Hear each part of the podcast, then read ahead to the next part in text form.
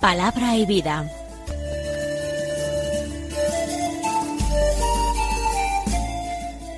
Con el padre Manuel Horta, desde Sevilla.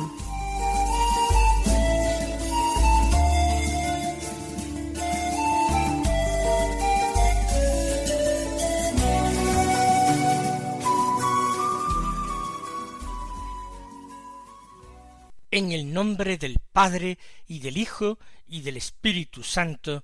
Amén. Alabados sean Jesús y María.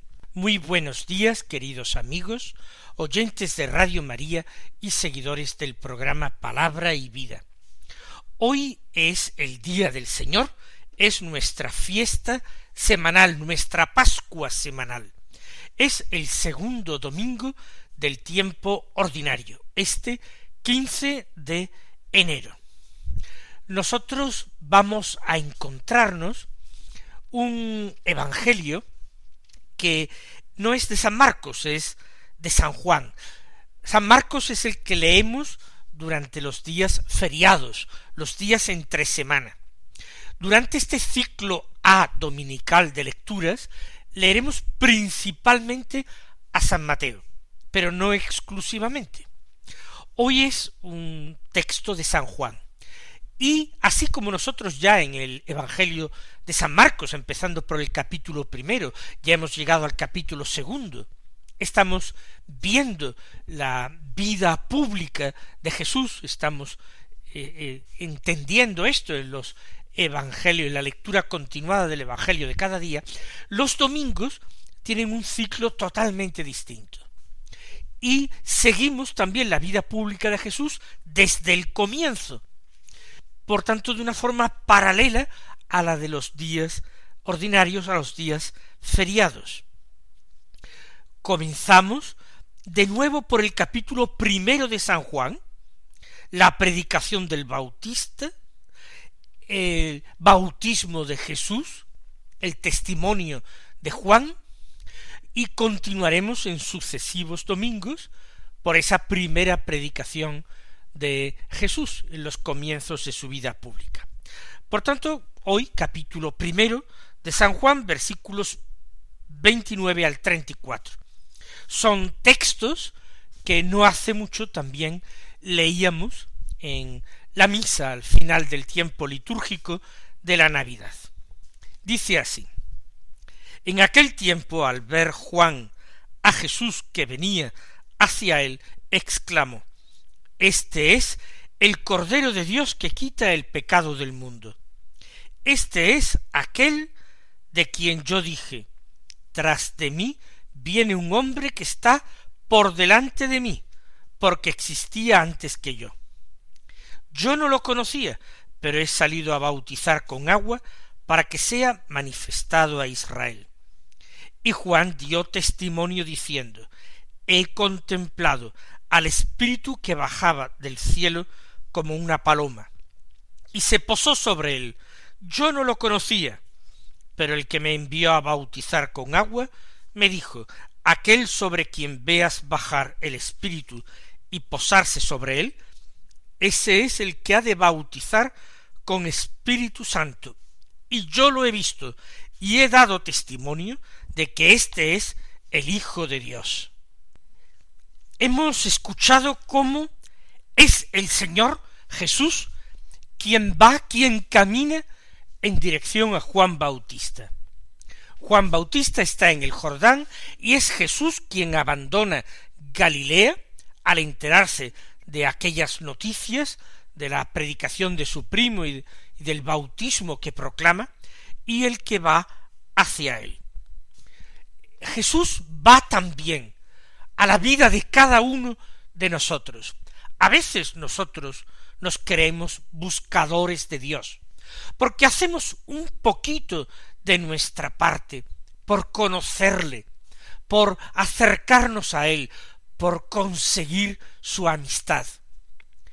Pero en realidad, más que buscar al Señor, somos encontrados por Él. Él viene a nosotros cada día a través de su palabra, por medio de su Espíritu, en el sacramento de la Eucaristía, en ese otro sacramento, llamémosle así, aunque estrictamente no sea un sacramento, que es nuestro prójimo y especialmente el pobre. Jesús que viene a nuestro encuentro como un día fue al encuentro de Juan Bautista, para revelársele, para hablarle al corazón, para descubrirle el sentido de lo que estaba pasando, para anunciarle la salvación, para alentar su esperanza. Y Juan vio a Jesús viniendo hacia él y lo saludó. Exclamó, Este es el Cordero de Dios que quita el pecado del mundo. Recuerden cómo Natanael saludaría a Jesús diciendo, Rabí, tú eres el Hijo de Dios, tú eres el Rey de Israel. Este es el Cordero de Dios, dice el Bautista, que quita el pecado del mundo. ¿Y cuál es el pecado del mundo? Por supuesto es el pecado de Adán y Eva. Es ese pecado original que toda la humanidad arrastraba como una pesada y triste herencia de los primeros padres. El pecado del mundo es el pecado personal y actual de todos los hombres, que de una manera inconsciente viven de espaldas a Dios, otros de manera muy consciente, rechazándolo con un odio diabólico. Pero todos, incluso los que a veces nos creemos sus amigos, todos nosotros hemos pecado contra Él, todos nosotros somos quienes le hemos llevado hasta el Calvario cargado con una pesada cruz, todos nosotros. Y Él, como Cordero inocente, no se rebeló ni se echó atrás. Cordero de Dios es la víctima preparada por Dios para expiar el pecado del mundo. Sacrificio de propiciación por nuestros pecados. Pero a diferencia de los millares de corderos y de otras víctimas que se sacrificaron en Israel durante siglos, este sacrificio es un sacrificio perfecto, que no necesita ser repetido, porque este sacrificio produce, como acabamos de decir, la propiciación de todos los pecados del mundo. Este es, continúa diciendo Juan, aquel de quien yo decía. Y se refiere Juan a palabras suyas proclamadas tiempo atrás, días atrás o meses atrás. Detrás de mí viene un hombre que está por delante de mí. Viene detrás de mí en el tiempo, pero viene delante de mí en dignidad viene detrás de mí en edad, pero sin embargo viene muy por delante de mí en santidad. Está por delante de mí verdaderamente, porque existía antes que yo. Y el Bautista, hablando proféticamente, ya se está refiriendo a la preexistencia del Verbo. El Hijo de Dios existía con el Padre y el Espíritu desde la eternidad. El Hijo de Dios estaba con el Padre y con el Espíritu cuando todo lo que existe fue creado. Más aún, todo fue creado por Él y para Él. Pues existía antes que yo. Reconoce el Bautista que es seis meses mayor que Jesús en el cómputo de los años terrenos. Yo no lo conocía, afirma a continuación, pero he salido a bautizar con agua para que sea manifestado a Israel. ¿Qué quiere decir que no lo conocía? ¿Acaso no se habían visto nunca ambos primos? El hijo de Isabel no había llegado a conocer al Hijo de María? No lo sabemos, los evangelios no nos dicen nada y no hay absolutamente ninguna fuente que nos permita discernir o aclarar la cuestión. Cierto que los artistas nos presentan a veces al niño Jesús y al niño Juan. Cierto que esa infancia de Juan Bautista ha sido venerada en la Iglesia como la infancia de Jesús, y que ha habido devoción no solamente al santo Juan Bautista, sino también al niño Juan. Cuántas veces aparecen los dos niños bajo la mirada atenta y amorosa de la Santísima Virgen María. El Bautista ya con eh, atributos que hacen referencia a lo que será su vida futura, vestido con una piel, empuñando una concha, jugando con un cordero. Pero ¿se conocieron realmente o no? Es posible que con ocasión de alguna celebración familiar se pudieran ver, pero en aquel tiempo los viajes no eran tan frecuentes, los caminos más difíciles, el Bautista nació en un pueblo de la montaña de Judá, posiblemente a Incarín, mientras que la vida del Señor en sus comienzos fue accidentada porque nació en Belén, pero tuvo que emigrar a Egipto y permanecer allí seguramente años. Y más tarde, al regresar, no se instalaron en Judea, sino al norte, en Galilea. Mediaba un un camino más o menos largo el que realizó la Virgen María en el episodio de la visitación. Pudieron verse, pero tampoco es seguro. Más aún, Juan, siendo muy joven, quizás casi un niño, un adolescente al menos, marchó a vivir al desierto, se sintió llamado por Dios a la soledad, a vivir solo exclusivamente para Dios.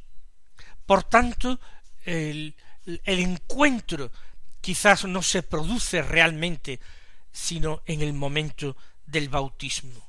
Yo no lo conocía. Pero es salido a bautizar con agua para que sea manifestado a Israel. Juan descubre que ese impulso interior que le ha llevado a abandonar la estricta soledad y comenzar una predicación por pueblos y aldeas y a practicar un bautismo. Eso ha sido algo querido por Dios y era como la señal de partida para que Jesús abandonara Nazaret, abandonara eh, su pueblo donde se había criado y llegara hasta allí y comenzara su vida pública. He salido a bautizar para que sea manifestado a Israel. El Mesías estaba esperando esta señal, este signo. Juan Bautista, sin ser plenamente consciente, al menos en un principio, ha dado ya esta salida.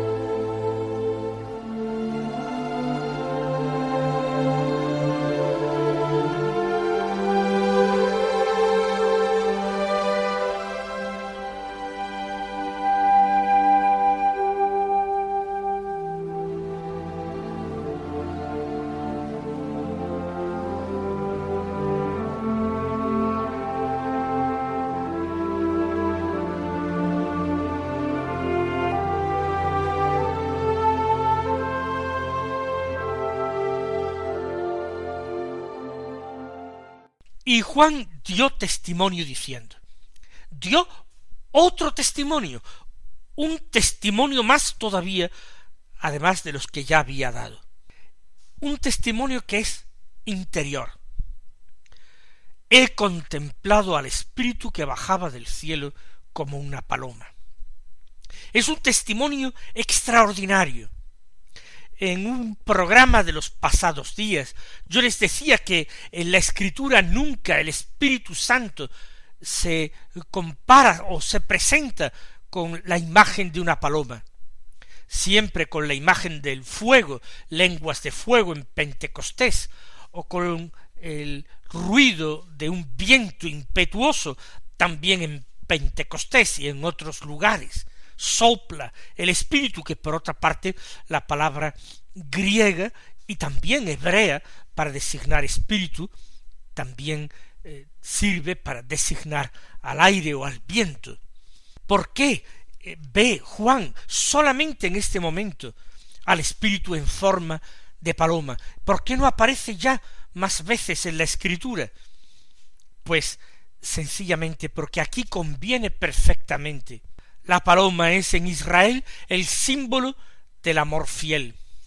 También yo decía hace pocos días que está perfectamente atestiguado en el libro del Cantar de los Cantares. Es el amor fiel.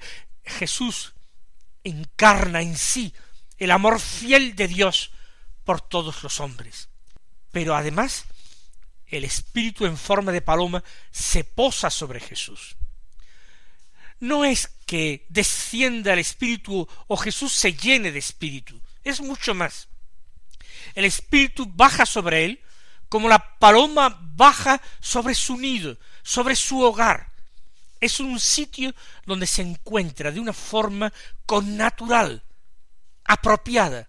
Jesús no es un hombre lleno de Espíritu Santo, es el Verbo eterno del Padre, consustancialmente unido al Padre y también al Espíritu Santo.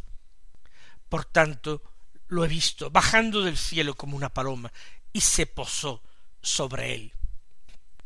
Y el bautista insiste diciendo yo no lo conocía.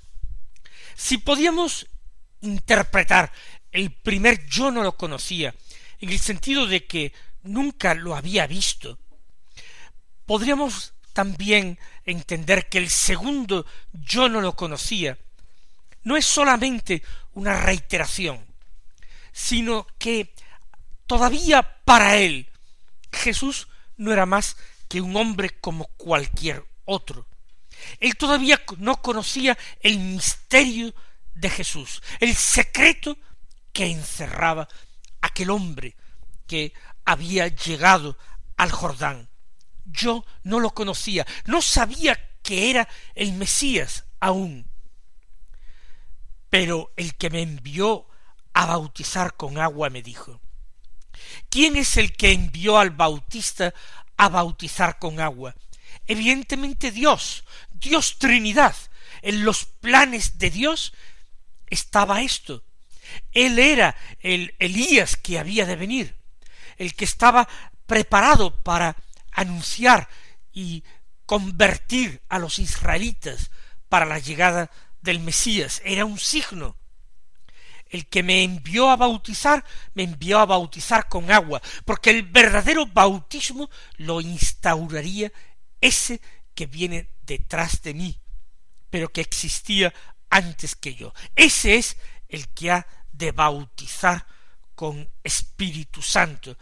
Es el que va a renovar a los hombres totalmente desde dentro. Los va a convertir en hombres nuevos no se trata de un gesto que hacen los hombres, sino de la gracia de Dios que se derramará sobre ellos en esos últimos tiempos en que Dios abre de par en par las puertas de su misericordia. El que me envió a bautizar con agua me dijo, aquel sobre quien veas bajar el Espíritu y posarse sobre él, ese es el que ha de bautizar con Espíritu Santo. ha recibido una comunicación de Dios, ha recibido una revelación extraordinaria Juan Bautista, estando en el desierto o estando ya en el Jordán. Parece que esto segundo. Se le ha dicho que él va a ver al Espíritu Santo posarse sobre el Mesías. Recuerden cómo el anciano Simeón, en el episodio de la presentación del niño Jesús en el templo, también reveló algo. Él había recibido también una palabra del Señor. Le había sido prometido por el Espíritu Santo que no moriría sin ver al Mesías de Dios. Por eso estalla de júbilo cuando lo reconoce en medio de la multitud, en brazos de María y acompañado de José. Ahora, Señor, según tu promesa, puedes dejar a tu siervo irse en paz, porque mis ojos han visto a tu Salvador, a quien has presentado ante todos los pueblos. También Juan Bautista exulta de gozo, porque a él también se le ha prometido ver al Mesías de Dios y reconocerlo. Y ha recibido un signo muy concreto, aquel sobre quien veas bajar el Espíritu. Él ha entendido el anuncio de Dios, la promesa de Dios muy bien. Quizás no podía imaginar que veía al Espíritu en forma de paloma, pero lo ha reconocido sin dudar. De hecho, la palabra de Dios ha dicho posarse sobre él. Y eso, el lenguaje humano, remitía quizás a esa imagen de la paloma. Ese es el que ha de bautizar con Espíritu Santo. Y la aparición de ese del Mesías, del verdadero bautista, es el que comenzará el declive de la misión de Juan Bautista. Hasta ese momento de la manifestación del Mesías. Después, como ya he dicho la semana pasada en alguna ocasión, es el momento en que se extinga la voz para que resuene sólo la palabra. La voz es Juan Bautista, voz que grita en el desierto. La palabra es Jesús, es el verbo del eterno Padre. Y sigue diciendo Juan, y yo lo he visto, y he dado testimonio de que éste es el Hijo de Dios. Yo lo he visto, es decir, se ha producido ya el signo, por tanto no hay la menor duda, este es el Cordero de Dios que quita el pecado del mundo. Y no se trata solamente de un consuelo interior que reciba Juan, es preciso que lo testimonio, que lo comunique. Dice, y he dado testimonio de que este es el Hijo de Dios, como Dios ha querido que hiciera, dar testimonio, para que lo sigan algunos de sus propios discípulos. Mis queridos hermanos, que nosotros, que también lo hemos reconocido, sigamos al Señor y lo sigamos de cerca. Él os bendiga y hasta mañana si Dios quiere.